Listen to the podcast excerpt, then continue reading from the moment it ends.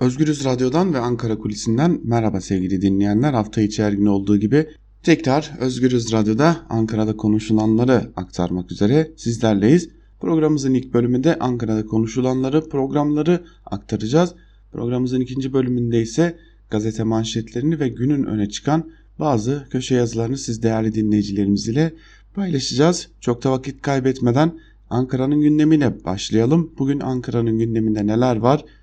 Resmi programlarda neler var onları sizlere aktaralım. Türkiye uzun süredir alışkın olmadığı bir dönemden geçiyor aslında. Cumhurbaşkanı Erdoğan seçim yaklaştıkça daha az görünür kılmaya başladı kendini. Dün Cumhurbaşkanı Erdoğan'ı ilk defa uzun süre sonra ilk defa açıklamalar yaparken görmedik. Zaten partisinin grup toplantısına da katılmıyor. Cumhurbaşkanı Erdoğan'ın bugün içerisinde de şu an itibariyle resmi bir programı bulunmuyor. Gün içerisinde spontane gelişebilecek programların ise olabileceği belirtiliyor.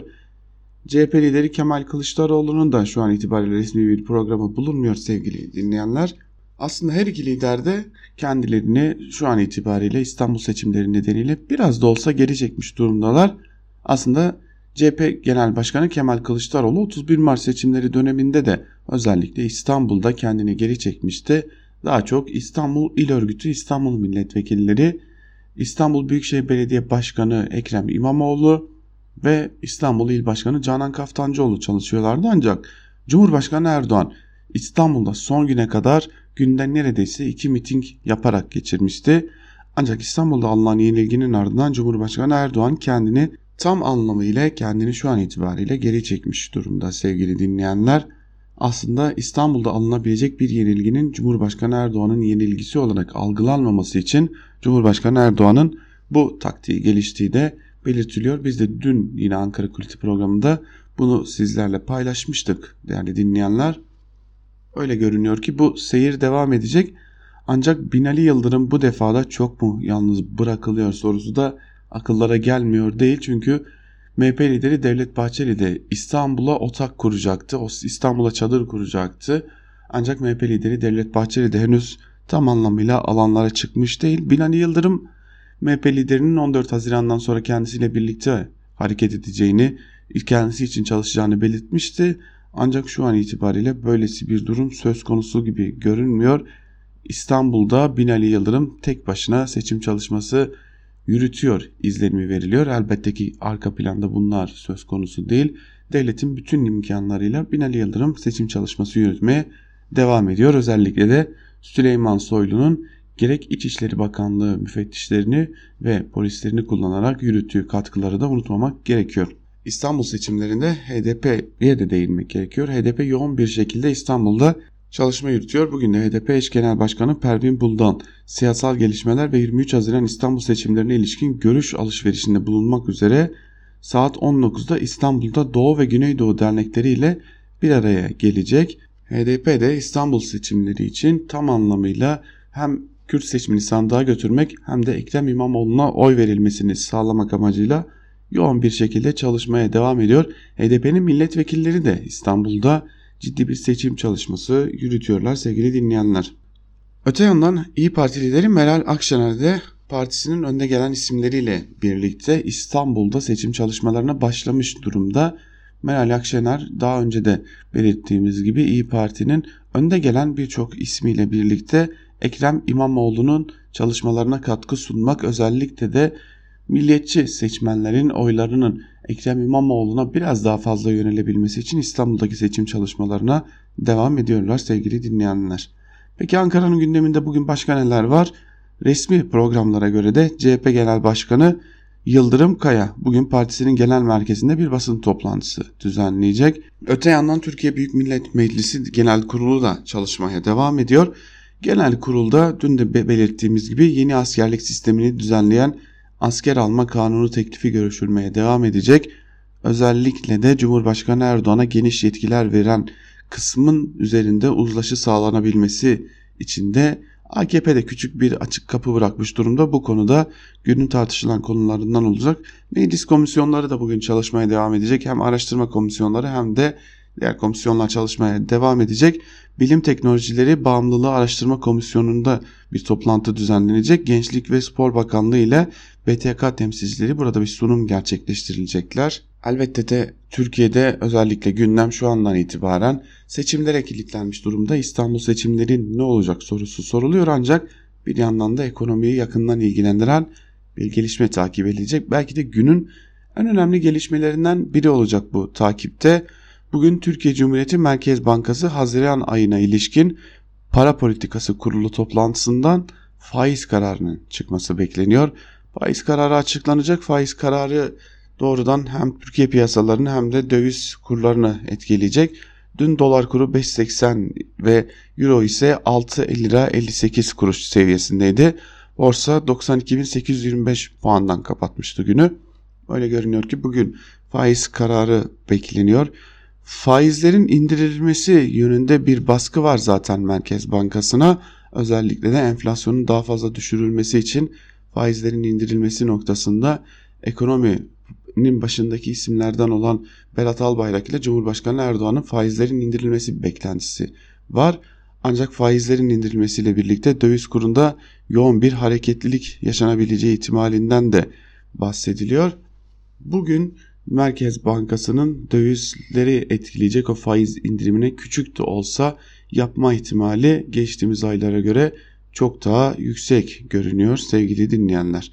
Ancak öte yandan da S-400'ler ve F-35'ler kriziyle Amerika'nın hasımlarına yaptırımlar yoluyla karşı koyma yasası ile karşı karşıya Türkiye bir yandan S-400'lerin alınması ile birlikte gelebilecek yaptırımlar bir yandan F-35 programından adım adım çıkarmaya doğru giden bir seyir, bir yandan ekonomik kriz ve bir yandan da faiz indirimi beklentileri. Tüm bunlar arasında Türkiye oldukça zorlu bir seçim yapma dönemine girmiş durumda sevgili dinleyenler. Tüm bu nedenlerden ötürü de Cumhurbaşkanı Erdoğan'ın ve Berat Albayrak beklentilerine rağmen sermaye dünyasında bir faiz indirimi beklenmiyor. Özellikle çeşitli bankaların yönetim kurulu başkanları gazetelere de yaptıkları açıklamalarda para politikası kurulunun toplantısında faizlerde bir değişiklik kararının çıkmasını beklemediklerini dile getiriyorlar. Ancak bu değişiklik kararının çıkmasını beklememelerinin neden, temel nedeni de elbette ki çeşitli gerginlikler hem seçim dönemi hem de ABD ile yaşanan gerginlikler yıl içerisinde 250 bas puan bir indirim bekleniyor faizlerde ancak bunun ne zaman gerçekleşeceği şu an itibariyle net olmadığını da paylaşmak gerek. Evet sevgili dinleyenler Ankara'nın gündemi böyleydi. Bir yanda S-400 krizi, bir yanda ekonomik kriz, bir yanda faiz indirimi beklentisi, bir yanda da faizlerin indirilmesine ihtimal vermeyen sermaye kurullarının, sermaye kollarının beklentileri, öte yanda seçim çalışmaları ve meclisin çalışmaları devam ediyor sevgili dinleyenler. Biz de tüm bunları sizlere Ankara Kulisi'nin ilk bölümünde aktardık. Ankara Kulisi'nin ilk bölümünü böylelikle noktalıyoruz. Programımızın ikinci bölümünde ise sizlere gazete manşetlerini ve günün öne çıkan yorumlarını aktarmaya devam edeceğiz. Ankara Kulisi'nin ilk bölümü burada sona eriyor. Ancak kısa bir aradan sonra gazete manşetleriyle sizlerleyiz. Özgürüz Radyo'dan ayrılmayın.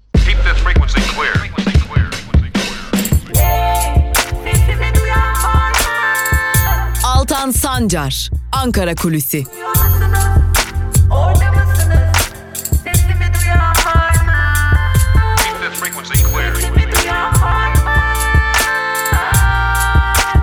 Özgürüz Radyo. Özgürüz Radyo. Ankara Kulisi'nin ikinci bölümüyle merhaba sevgili dinleyenler. İlk bölümde sizlere Ankara'da konuşulanları aktarmıştık. İkinci bölümde ise gazete manşetlerini ve günün öne çıkan yorumlarını aktarmak üzere tekrar karşınızdayız ve her zaman olduğu gibi programımıza gazete manşetlerine, gazete manşetlerine ise Türkiye'de alternatif medya ile başlıyoruz. İlk gazetemiz Evrensel. Evrensel gazetesi bugün çocuklar haftada 55 saat çalıştırılıyor manşetiyle çıkmış. Manşetin ayrıntılarında ise şu cümlelere yer veriliyor. Türkiye Dünya Çocuk İşçiliğiyle Mücadele Günü'nü kara bir tabloyla karşılıyor. Zaten milyonlarca çocuk işçinin olduğu Türkiye'de krizle birlikte patronların da işine geldiği için çocuk işçi sayısı hızla artıyor. Çocukların haftalık çalışma süresi ortalamanın da üzerine çıkarak 55 saati buldu. Koşullar ağırlaşırken son 5 ayda yaşamını yitiren çocuk sayısı ise 26. Çocuk işçiliğinin arkasında yoksulluk ve gelir dağılımındaki adaletsizlik var. Hükümetin politikaları ise durumu ağırlaştırıyor. Eğitim Sen Genel Başkanı Feray Aytekin Aydoğan 4 artı 4 artı 4 eğitim sistemiyle resmi çalışma yaşının 13'e düştüğünü, çıraklık adı altında sömürünün arttığını söyledi. İSİK'ten Pınar Abdal da çocuk emeğinin patronların iştahını kabarttığını söylüyor demiş Evrensel Gazetesi de manşetinin ayrıntılarında. Tabii çocuk işçiler arasında bir de mülteci çocuk işçiler var. Dezavantajlı grupların dezavantajlı grupları var. Mülteci ailelerin çocukları için ise durum daha da kötü. Yoksulluk, dil engeli, zorbalık, tehdit. Türlü nedenlerle eğitimin dışında kalan bu çocuklar en ağır koşullarda çalıştırılıyor. Adana'da çocukların ilaçlı solüsyon içinde çalıştığı saya atölyelerinde görüştüğümüz mülteci çocuklar farklı hayalleri olsa da ailelerine bakmak için küçük omuzlarıyla büyük yüklerin altına girmişler deniyor Evrensel Gazetesi'nde mülteci çocuklara ilişkin olarak da. Dün UNICEF bir rapor açıkladı. Bu rapora göre dünya genelinde 152 milyon çocuk şu an itibariyle çalışma hayatının bir biçimde içerisinde ve bunların yaklaşık yarısı da zor şartlar altında çalışıyor, ağır işlerde çalıştırılıyor sevgili dinleyenler. Tabii ki Türkiye'yi de burada ayrı bir noktaya koymak gerekiyor. Özellikle AKP dönemindeki o meşhur eğitim politikaları nedeniyle eğitimden kopuş hızla artarken çocuk işçilerin sayısı da Türkiye'de artmaya devam ediyor dünyada düşüş yaşanmasına rağmen. Evrensel Gazetesi'nden bir haberi daha sizlerle paylaşalım. Kısa bir haber ama bu haberi paylaşalım istedik sizlerle. Hantaş cinayeti görüntüleri denmiş haberin başlığında. Diyarbakır'da polislerce öldürülen Recep Hantaş'ın öldürüldüğü ana ait görüntüler ortaya çıktı. Ateş altında kalan Hantaş'ın polis KB'nin son atışından sonra yere düştüğü görülüyor denmiş haberin ayrıntılarında sevgili dinleyenler. Diyarbakır'da Recep Antaş öldürülmüştü. Parkta oturduğu sırada polisleri tarafından açılan ateş sonucu polisler ailesine ve basına karşılık verdiği yönünde, kaçtığı yönünde iddialarda bulunmuşlardı. Ancak ortaya çıkan bu görüntüler Hantaş'ın kaçarken değil ateşler, ateşten kurtulmaya çalışırken vurulduğunu tekrar doğrulamış oldu. Evrensel Gazetesi'nin ardından biz de Yeni Yaşam gazetesiyle devam edelim. Yeni Yaşam şahlanış dediler, çöküşe götürdüler manşetiyle çıkmış. Manşetin ayrıntılarında ise şu cümlelere yer veriliyor. AKP 23 Haziran'da yenilenecek İstanbul seçimine ne dediysek yaptık yine biz yaparız sloganıyla hazırlanıyor. Ancak Cumhurbaşkanlığı hükümet sistemine geçilen 24 Haziran 2018 seçimlerinin üzerinden neredeyse bir yıl geçmesine rağmen AKP vaatlerinin büyük bölümünü gerçekleştiremediği gibi artık bazı vaatlerini ağzına dahi almıyor. Şahlanış ve yeniden yükseliş dönemi olacaktı. Krizler daha da derinleşti. Yargıda adil ve hızlı yargılama yapılacak dendi. Ancak yurttaşlar hala iddianame olmadan aylarca tutuklu kalabiliyor. Eğitim sistemi yine değişti. Sağlık sisteminde ise insanlar tedavi olabilmek için aylarca randevu bekliyor. Ekonomi bir yıl öncesine göre daha da kötü durumda. Dolar yükseliyor, işsizlik ve yoksulluk sürekli artıyor. Kürt sorunu ve dış politikada ise kriz her geçen gün daha da derinleşiyor denmiş. Yeni Yaşam gazetesinin manşetinin ayrıntılarında da. Ve Yeni Yaşam gazetesinden bir diğer habere geçelim. F-35 eğitimi durdu başlıklı bir haber bu. S-400 konusuna karar vermesi için Türkiye'ye 31 Temmuz tarihine kadar süre veren ABD bu tarihi beklemeden Türk pilotların F-35 eğitimlerini durdurdu. Pentagon'un Türk pilotların eğitimini güvenlik gerekçesiyle durdurduğu öğrenilirken ABD Temsilciler Meclisi de benzer bir karar aldı. Temsilciler Meclisi'nde alınan kararda Türkiye'nin S-400 hava savunma sistemleri almasının ABD'nin ulusal güvenlik teknolojilerini tehlikeye sokabileceğini belirttiler. Temsilciler Meclisi Dış İlişkiler Komitesi Başkanı Elliot Angel, ulusal güvenlik teknolojimizi Rusya'ya açma riski alamayız dedi şeklinde de haberin ayrıntıları verilmiş Yeni Yaşam gazetesinde de. Yeni Yaşam'ın ardından Cumhuriyet gazetesine geçelim. Cumhuriyet gazetesinin bugünkü manşeti işsiz için de her şey güzel olacak şeklinde. Manşetin ayrıntılarında ise İstanbul Büyükşehir Belediyesi'nin seçilmiş başkanı ve 23 Haziran'da CHP İstanbul Büyükşehir Belediye Başkan adayı Ekrem İmamoğlu'nun vaatlerine dair ayrıntılar yer alıyor. Hemen onları da sizlerle paylaşalım. Seçilmiş İstanbul Büyükşehir Belediye Başkanı Ekrem İmamoğlu hayatı kolaylaştıracak çözümlerini anlattı. Projelerinin daha önce kopyalandığını anımsatan İmamoğlu henüz kopyalanmamış işsizlik destek paketini hayata geçireceğiz. İstihdam ofisleri olacak. İşsize iş imkanı sağlanana dek ücretsiz ulaşım ve sigorta desteği verilecek dedi. İstanbul'un kaynaklarının yalnızca bir avuç insana peşkeş çekildiğini belirten İmamoğlu çeşitli destek paketleriyle aileleri yıllık 2500 liralık masraftan kurtaracaklarını söyledi. Rakibini teke indirme çabası içinde olduğunu ifade eden İmamoğlu Cumhurbaşkanı kendi işiyle uğraşmalı diye konuştu denmiş manşetin ayrıntılarında. Ve Cumhuriyet Gazetesi'nin sür manşetinde diploma cezası başlığı yer alıyor. Onu da sizlerle paylaşalım. Cumhurbaşkanı Erdoğan'ın diplomasına ilişkin tartışmalara yeni bir halka eklendi. İstanbul 15. Noterliği katibi Emine Seven, Erdoğan'ın 2014 seçimi öncesinde sunduğu diploma fotokopisine aslını görmeden aslı gibi damgasını bastı. Türkiye Noterler Birliği de katip hakkında işlem yapmayan noter Necla Akgün'e uyarı cezası verdi.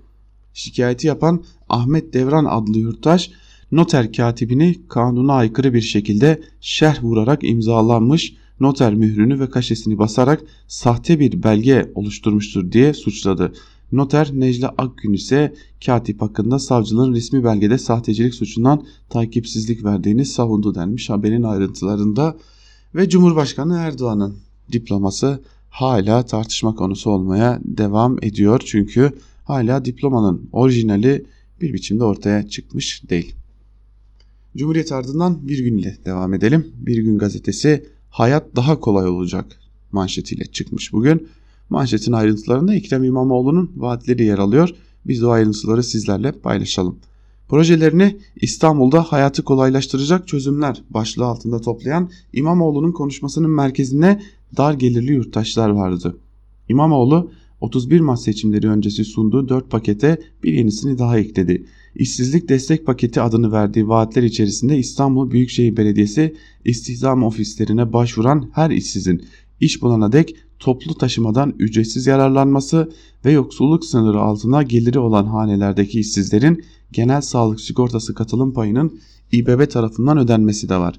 İmamoğlu Beylikdüzü Belediye Başkanlığı döneminin İçişleri Bakanlığı tarafından mercek altına alındığına dair haberleri de doğruladı. İncelemenin başındaki müfettişin daha önce AKP'den aday olmuş bir kişi olduğunu söyledi ve istedikleri kadar incelesinler dedi. İmamoğlu mazbatasını elinden aldığı tarihten başlayarak 23 Haziran'a kadar yapılan tüm işlemlerin inceleneceğini de söyledi denmiş haberin ayrıntılarında. Şimdi akıllara şu soru geliyordur belki de Ekrem İmamoğlu bu vaatleri nasıl yerine getirecek? Oldukça geniş bir meblağdan bahsedilebilir belki de genel sağlık sigortasının primlerinin yatırılması, dar gelirli ailelere belki de destek olunması İstanbul Büyükşehir Belediyesi'nin bütçesine yük olacak mıdır noktasında çok sorular var. Aslında o soruların cevabı İstanbul Büyükşehir Belediyesi'nin bugün bütçesini nereye harcadığında saklı. Ona ilişkin de bir gün gazetesinde bir haber var onu da sizlerle paylaşalım. İstanbul Büyükşehir Belediyesi danışman cenneti başlıklı bir haber bu. İBB'nin raylı sistemler için hizmet aldığı danışmanların hangi hizmetin karşılığı olduğu bilinmeyen harcamalarını belge olmaksızın bütçeden karşıladığı ortaya çıktı.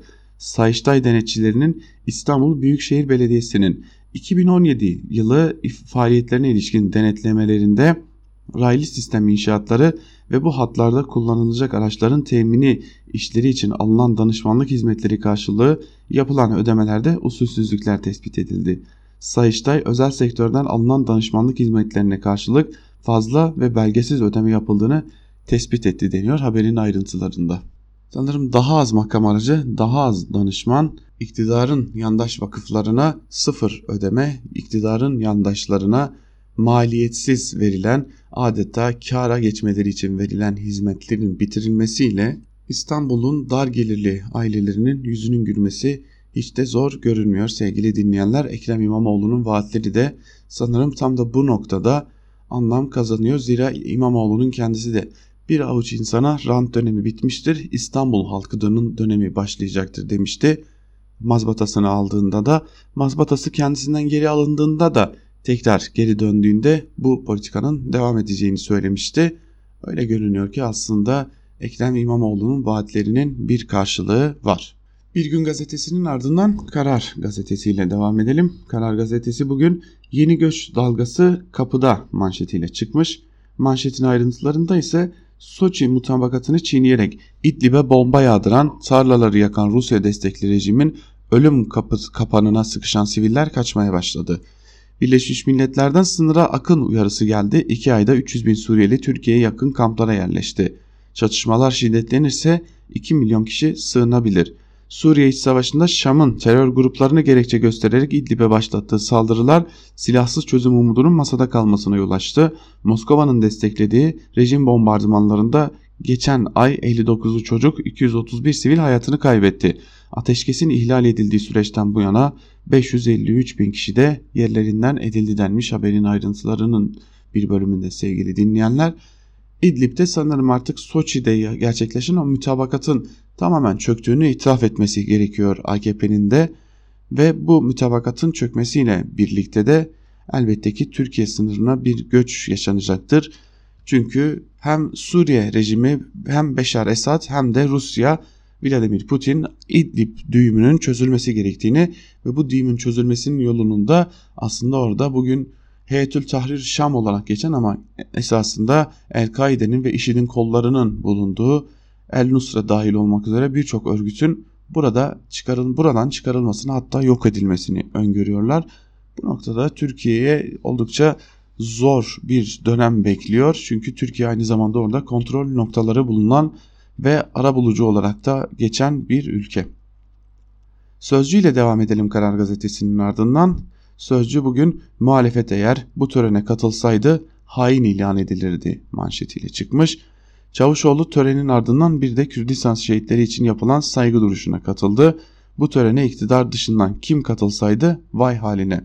Tören ise Kürdistan Federal Yönetimi'nin yeni başkanı Neçirvan Barzani'nin yemin töreni.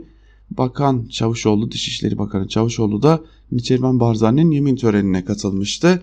Orada saygı duruşuna da saygı duruşunda da bulunmuştu. Ona ilişkin bir haber bu. Ayrıntılarında da şunları söylüyor. 31 Mart seçimi öncesi beka sözünü dilinden düşürmeyen iktidar adeta Kürdistan açılımı yaptı. Binali Yıldırım'ın Diyarbakır gezisinde Kürdistan demesinin ardından Dışişleri Bakanı Mevlüt Çavuşoğlu da Kuzey Irak'a gitti. Burada törenleri izledi.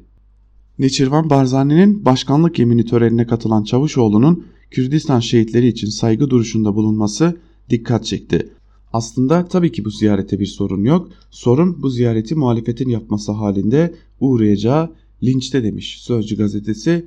Sanırım Sözcü gazetesi burada oldukça haklı. Gerçekten de Irak anayasasında yer alan bir federal yönetimin etkinliğine katılmak, törenine katılmak elbette ki bir devletin temsilcisi için çok normal ancak çok basit olarak düşünmek gerekirse ufak bir gerginlik olsaydı ve Dışişleri Bakanı Mevlüt Çavuşoğlu temsilen Türkiye'ye gitmeseydi oraya bir CHP'li ya da HDP'li milletvekili gitseydi muhtemelen bugün yandaş gazetelerin tamamı o manşetlerle çıkmışlardı ve hain ilan edilmişlerdi. Çünkü AKP'nin bir şey yapması serbestken Türkiye'de muhalefetin yapması her zaman için yasak. Sözcü gazetesinden Ordu valisi İmamoğlu'na küfretti mi? Başlıklı haberiyle devam edelim. Atatürk'ü fazla abartmayın dediği ortaya çıkan Vali Yavuz'la ilgili yeni bir iddiayı CHP Ordu Milletvekili Mustafa Adıgüzel gündeme getirdi. İşte o sözler. Tarih 10 Mayıs 2019. Valilik makamı. Ordu valisi engelli derneklerini ağırlıyor. Hiç konu yokken konuyu İstanbul seçimine getirip İmamoğlu Güller diye tanımladığı tüm muhalif kesime S. gidin küfrünü ediyor. Şimdi kim özür dilesin diye de soruyor. Sözcü gazetesinin ayrıntılarında yer alan cümlelerde CHP Ordu Milletvekili Mustafa adı güzel sevgili dinleyenler. Bu haberiyle birlikte Sözcü gazetesini de noktalayalım ve bir de yandaş gazetelere geçelim. Yandaş gazetelerden Hürriyet ile başlayalım. Hürriyet bugün Pentagon geriyor manşetiyle çıkmış. Manşetin ayrıntılarında ise şu cümlelere yer veriliyor. ABD Savunma Bakanlığı Pentagon, Arizona'da Türk pilotların F-35 eğitimini durdurduğunu açıkladı. Temsilciler Meclisi Türkiye aleyhine bir tavsiye kararını onayladı. Türk Dışişleri sert tepki verdi. Türk ekibine verilen eğitimin güvenlik gerekçesiyle kesildiğini açıklayan Pentagon sözcüsü Mike Andrews, Türkiye'nin F-35 programına katılımının kademeli olarak sonlandırılmasından söz etti. ABD Temsilciler Meclisi'nde kabul edilen kararda da Türkiye F-35 ile S-400 füze savunma sistemi arasında seçim yapma çağrısında bulunuldu deniyor haberin ayrıntılarında.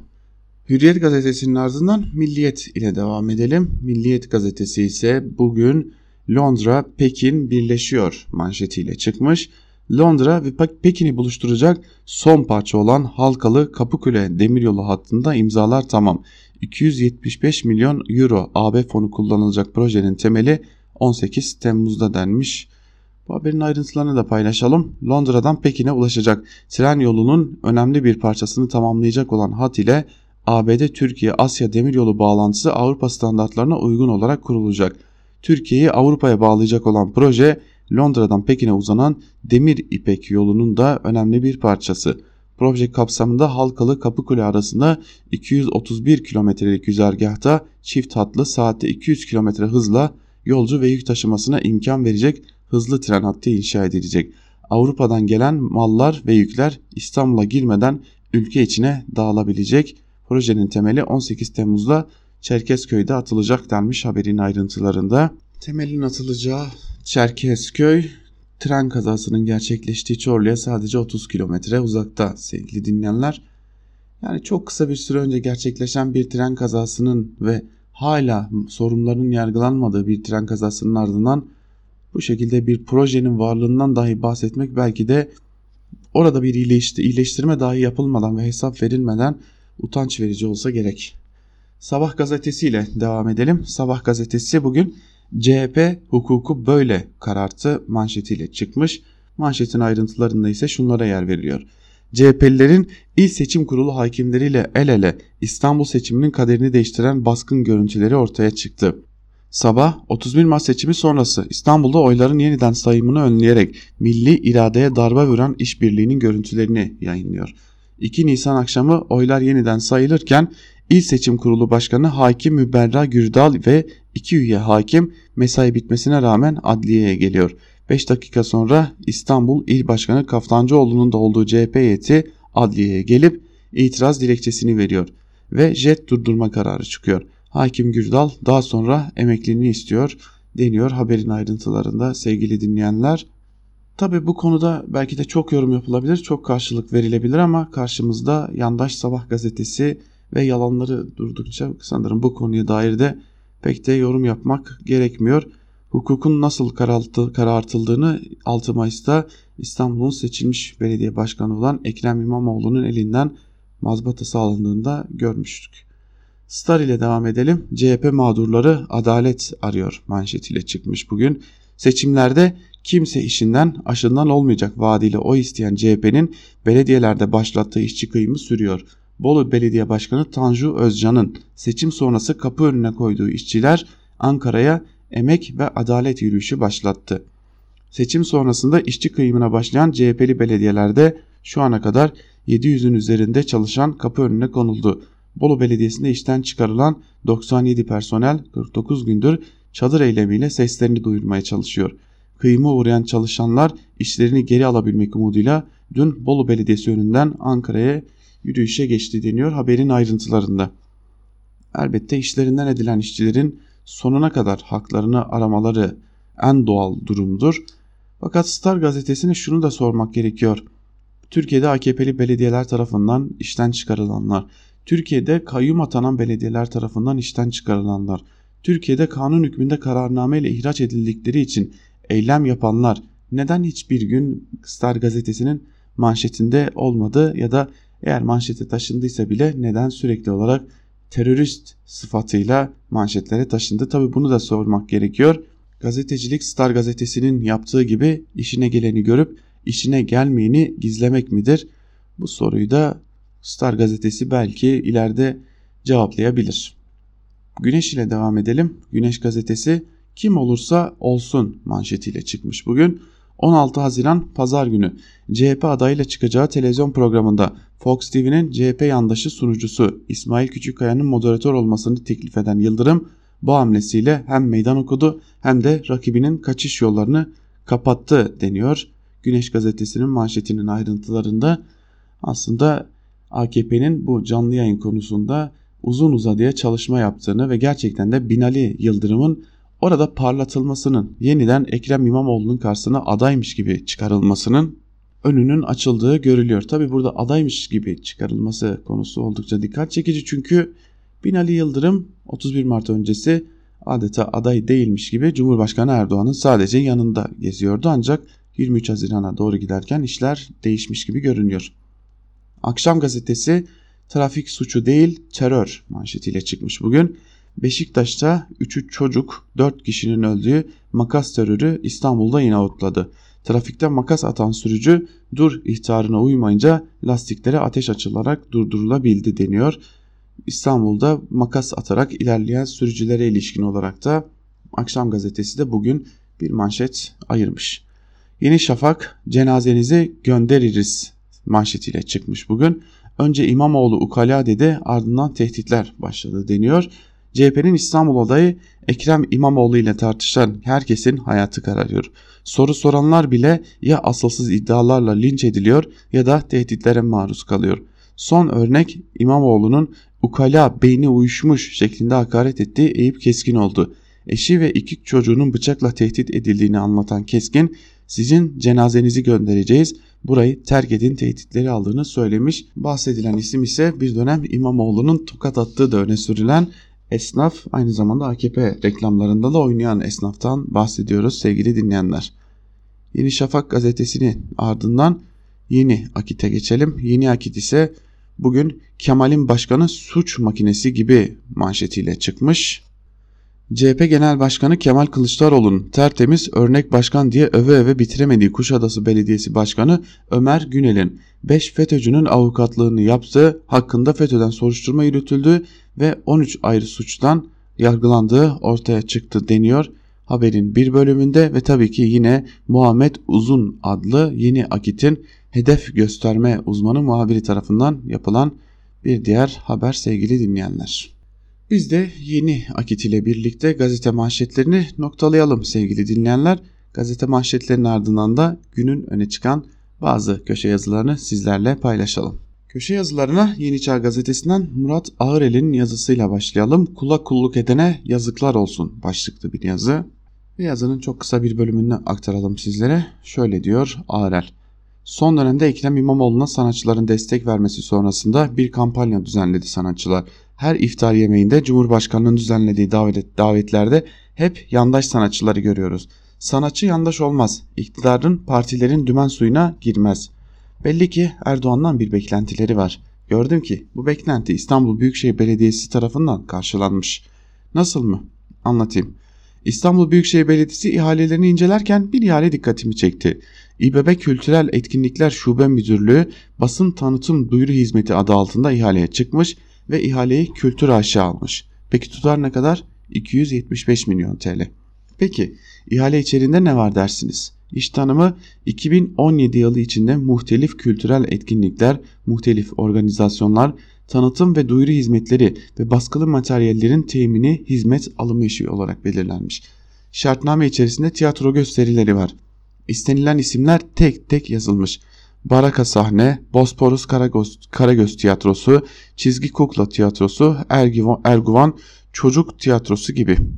Peki ya konser vermesi istenen sanatçılar? Olmaz olur mu hiç? Bakın listede ekmek kapan kimler var? Gökhan Tepe, Hilal Özdemir, Mahmut Tuncer, Müşerref Akay, Zerrin Özer, Burhan Çaçan, Murat Kekili, Gülşen Kutlu, Hüner Coşkuner, Doğuş, Yeşim Salkım, Alişan, Muazzez Ersoy, Emel Sayın, Emel Müftüoğlu, Hakan Peker, Nuket Duru, Yavuz Bingöl, Fettah Can, Funda Arar, Ferman Akgün, Gülben Ergen, Baha, Cengiz Kurtoğlu, Mustafa Keser, Uğur Işılak, Esat Kabaklı, Niran Ünsal, Resul Dindar, İpek Acar gibi isimlerin başı çektiği inanılmaz uzun bir liste. Kitap alımı da var listede. Türgev'in Üniversitesi İbn Haldun Üniversitesi Rektörü Recep Şentürk'ün Malcolm X kitabından 11 bin adet.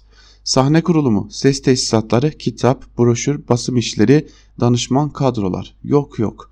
Benim, sizin çocuklarımızın 275 milyonu sadece bir ihale neticesinde bu kişilere dağıtıldı. Şimdi fotoğrafı tekrar gözünüzün önüne getirin ve bir daha düşünün. Orhan Gencebay'ın da dediği gibi kula kulluk edene yazıklar olsun. Evet sevgili dinleyenler köşe yazılarında bir diğer önemli gündemde bugün elbette ki Binali Yıldırım ile CHP İstanbul Büyükşehir Belediye Başkan adayı Ekrem İmamoğlu'nun canlı yayında açık oturumda tartışmaları olacak. Bu konuya ilişkin birkaç yazı var. Onlardan ilki Uğur Dündar'a ait tarihe not düşüyorum demiş Uğur Dündar. Hatırlarsanız daha önce Uğur Dündar'a bir teklif götürülmesi söz konusu olmuştu. Uğur Dündar önce bunu memnuniyetle karşılayacağını belirtmiş ancak teklif resmiyete dökülmeden de çekildiğini belirtmişti sevgili dinleyenler. Ona ilişkin yaz bir yazı kaleme almış. O yazının çok kısa bir bölümünü sizlere aktaralım. Neden moderatörlükten vazgeçtiğini anlatıyor Uğur Dündar. Ağzımla kuş tutsam iki tarafa da yaranamayacak çift yönlü saldırının hedefi olacaktım. Yayın gecesi ağzımdan çıkan her sözcük çarpıtılacak ve hazırlanan senaryoya uygun algı yaratılacaktı. Reddetme kararıma gösterilen tepki bir ölçüde beni sevenlerin samimi duygularını yansıtmakla birlikte büyük oranda da bu senaryonun bozulmasından kaynaklanıyor. Öneri resmi hale dönüşmeden feragat ederek dikkatleri ülkenin en can alıcı sorunu haline gelen kutuplaşmaya ve normalleşmenin hava gibi su gibi elzem olduğuna çekmenin belki de Türkiye'ye oturumu yönetmekten daha büyük bir hizmet olacağını düşünüyorum. Altını çize çize belirtiyorum. Baskı yapılması ya da yayının banttan istenmesi nedeniyle reddettiğimle ilgili iddialar birer büyük yalandan ibaret. Güya önce kabul edip sonra caymışım. Bu da yalan. Daha önce resmi teklif yapılmadan moderatörlük hakkımdan feragat etmenin tek nedenini tüm iştenliğimle açıkladım. Sorunlarla dolu demokrasimizi hatta birlikte yaşamımızı bile tehdit eden kutuplaşmanın ulaştığı korkunç boyut demiş. Uğur Dündar da moderatörlükten neden caydığını açıklarken.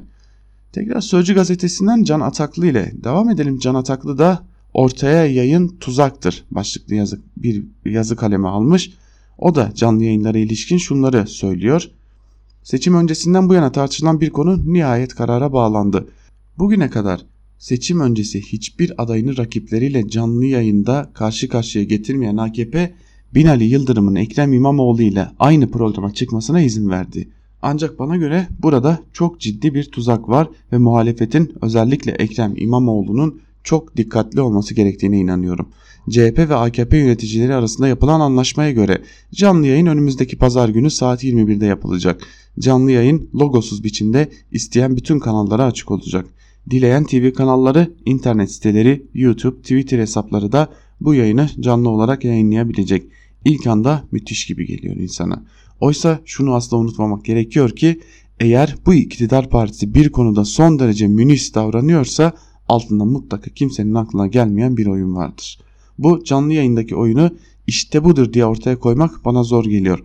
Buna karşı ortaya yayın yapılmamalı. Yayın gününden önce tartışmayı yayınlamak isteyen bütün televizyonlarla mutlaka bir protokol imzalanmanın önerisini sunmak istiyorum. Keyfe keder yayın olmaz. Eğer ikili tartışmaya çok önem veriliyorsa televizyon kanalları bunu belli kurallar içerisinde yayınlayacaklarına söz vermelidirler. Aksi takdirde neredeyse %95'i yandaş olan medya bir anda yayından çıkabilir demiş Can Ataklı da Sözcü gazetesinde kaleme aldığı yazısının bir bölümünde. Bu konuya ilişkin artı gerçekten Ayşe Yıldırım'ın da bir yazısı var onu da paylaşalım. 20'li yaşlardaki gençler ilk kez görecek başlıklı bir yazı bu. Bu yazısının bir bölümünde Yıldırım şunları söylüyor. İki siyasetçi iki gün boyunca iki belediye başkan adayının televizyonda nasıl karşı karşıya geleceklerini konuşuyorlar. Elbette sadece ikisi konuşmuyor. Her ikisi de kendi adayı ve genel başkanı ile de konuşuyor.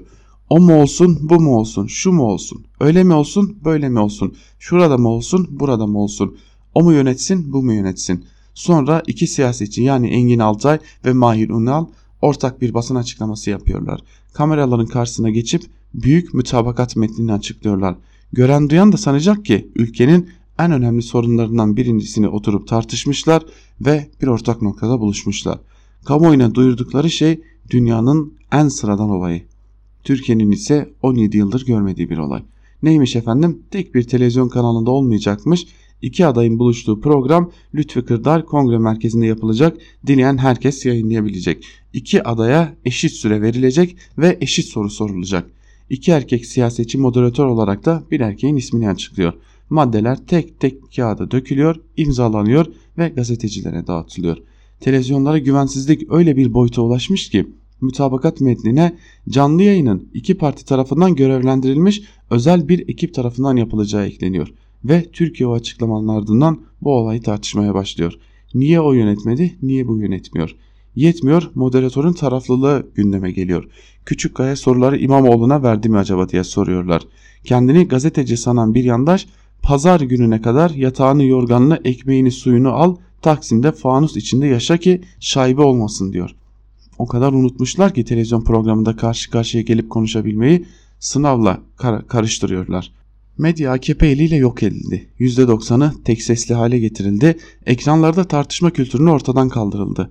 Ve biz sanki dünyanın en önemli olayını gerçekleştiriyormuşuz gibi iki adayın canlı yayında bir araya gelecek olmasının heyecanını yaşıyoruz. Kim bilir belki bir gün demokrasiyle de buluşma denemesi yaparız demiş Ayşe Yıldırım yazısının bir bölümünde.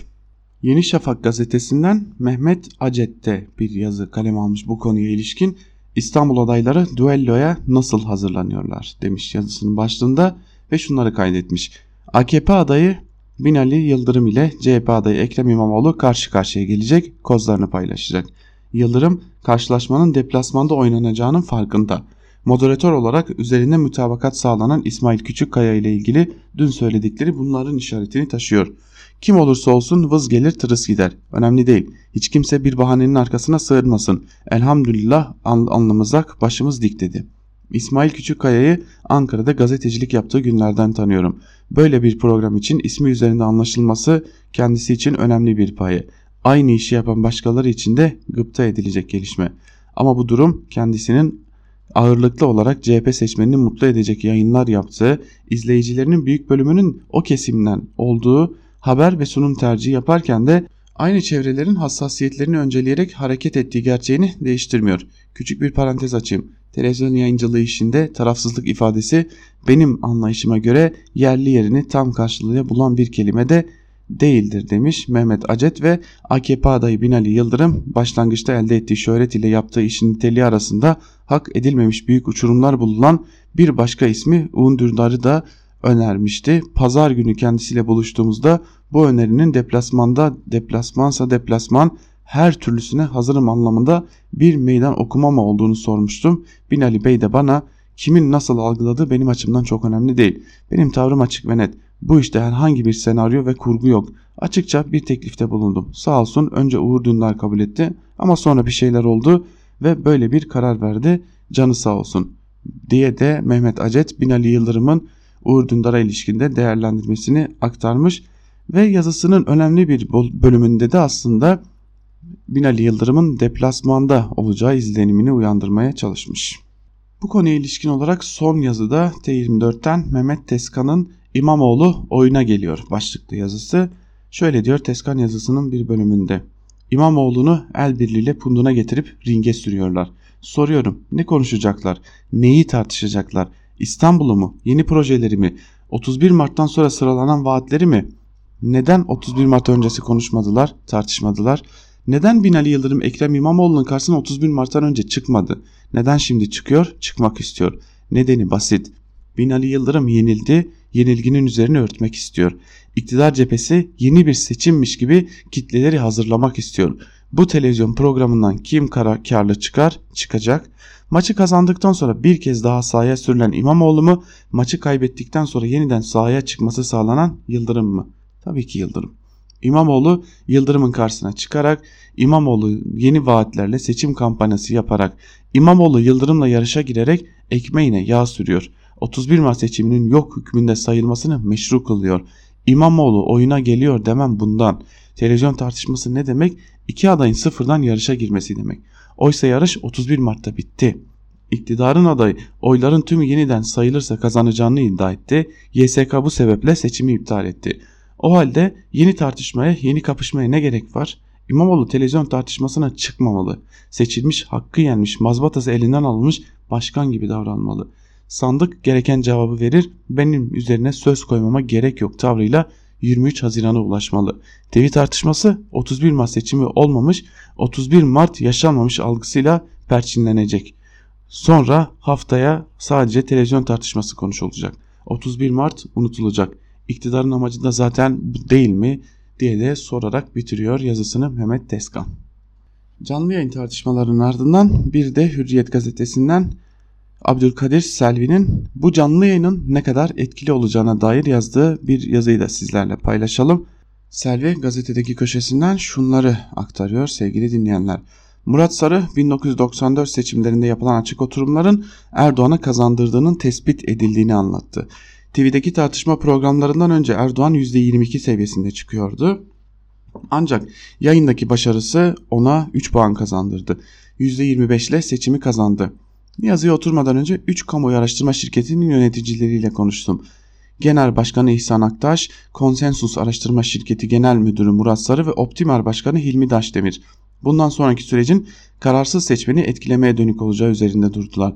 İstanbul seçimlerinin sonucu sandığa gitmeyen 1 milyon 700 bin seçmen belirleyecek. Ancak bu seçmenin bir bölümü yine gitmeyecek. Partiler 24 Haziran'da oy kullanmış ama 31 Mart'ta sandığa gitmemiş olan %4'lük dilim üzerinde duruyorlar. Başından beri cevabını aradığım bir soru var. Peki seçmen 31 Mart'ta oy verdiği yerde çakılı bir şekilde duruyor mu? Seçimden bu yana yaşanan süreç etkilenmedi mi? YSK kararının iptalinin %6'lık bir kesimi etkilediği gözleniyor. 31 Mart'ta oy kullananların %94'ünün ise pozisyonunu koruduğu ifade ediliyor. Küçük küçük belirsizliklerin büyük sonuçlara yol açacağı bir seçime gidiyoruz. O nedenle hiçbir parti bize oy verenler sandığa gidince yine bizi tercih edecek diye beklemesin. Sabit seçmen var ama sonuçları sabit seçmen değil, sebat etmeyen seçmen belirleyecek de demiş Abdülkadir Selvi de yazısının bir bölümünde. Canlı yayın tartışmasını burada kapatalım. Hürriyet gazetesinden Sedat Ergin'in ABD ile yaşanacak türbülans adım adım yaklaşırken başlıklı yazısının bir bölümünü de sizlerle paylaşalım.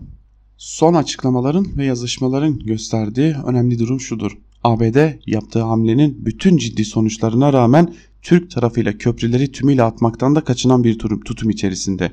Örneğin Şana'nın Akara mektubu bir taraftan muhtıra boyutu içerirken diğer taraftan Türkiye ile diyaloğa ve stratejik ortaklığa büyük değer verildiğini de vurguluyor. Keza mektubun sonunda iki ülke arasındaki derin güvenlik güvenlik işbirliğinin diğer yönlerinin korunması ihtiyacından da söz edilmesi ABD'nin her şeye rağmen Türkiye'deki büyük çıkarlarını bir kalemde silmek istemediğine işaret ediyor.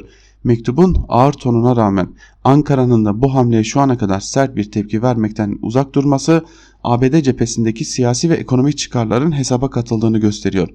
Bu noktada önümüzdeki dönemde başlıca güçlüklerden biri kongrede beliriyor.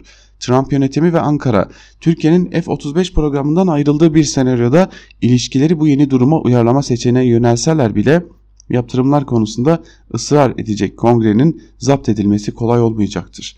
Muhtemeldir ki Ankara ABD yönetiminin en kötü durumda bile Türkiye'den vazgeçmeyeceği ve Başkan Donald Trump'ın kongrenin dizginlenmesi için bütün ağırlığını koyacağı hatta kongreyi bypass edeceği hesabını yapıyor. Ancak bu hesabın tutması da Trump'ın kongre karşısındaki siyasi gücüne ve Türkiye dosyasına ne kadar sahip çıkacağı sorularına bağlıdır. Neresinden bakılırsa bakılsın Türk-ABD ilişkilerinin oldukça uzun bir süre çalkantı içinde seyredeceği yüksek risklerin söz konusu olduğu sıkıntılı bir döneme giriyoruz demiş Sedat Ergin de yazısının bir bölümünde. Bir de önemli bir konu daha var. O da şu ki Cumhurbaşkanı Erdoğan'ın uzun süredir koruduğu sessizliği. Sessizliğe ilişkin de iki yazı var. Onları da sizlerle paylaşalım. İlki Sözcü gazetesinden Deniz Zeyra, Zeyre'ye ait. Zeyrek yazısının başlığını Erdoğan neden sessiz olarak seçmiş ve bir bölümünde de şunları kaydetmiş. Erdoğan bugün Ankara'da Birleşmiş Milletler Çocuk İşçiliği ile Mücadele Sempozyumunda kürsüye çıkacak ama konuşmasında İstanbul seçimlerine girmeyebilir. Bu hafta devlet işlerine yoğunlaşacak Erdoğan'ın seçimlere ilişkin tek etkinliği 16 Haziran Pazar günü ortak yayın öncesinde Binali Yıldırım ile görüşme olacak.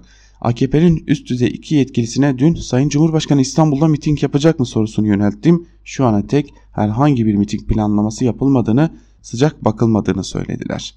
Peki ne oldu da farklı bir tablo ortaya çıktı? Biraz araştırınca şöyle bir sonuca ulaştım.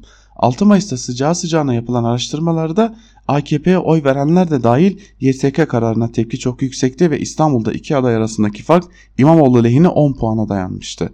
Ancak kampanya organizatörlerine göre Haziran başından itibaren Erdoğan ve Bahçeli'nin sağdan çekilmesi, Yıldırım'ın küskün AKP tabanına ve Kürt seçmene verdiği sıcak mesajlar, diğer taraftan İmamoğlu'nun Soylu ve Ordu valisiyle girdiği polemiklerde yıpratılması farkın düşmesini sağladı.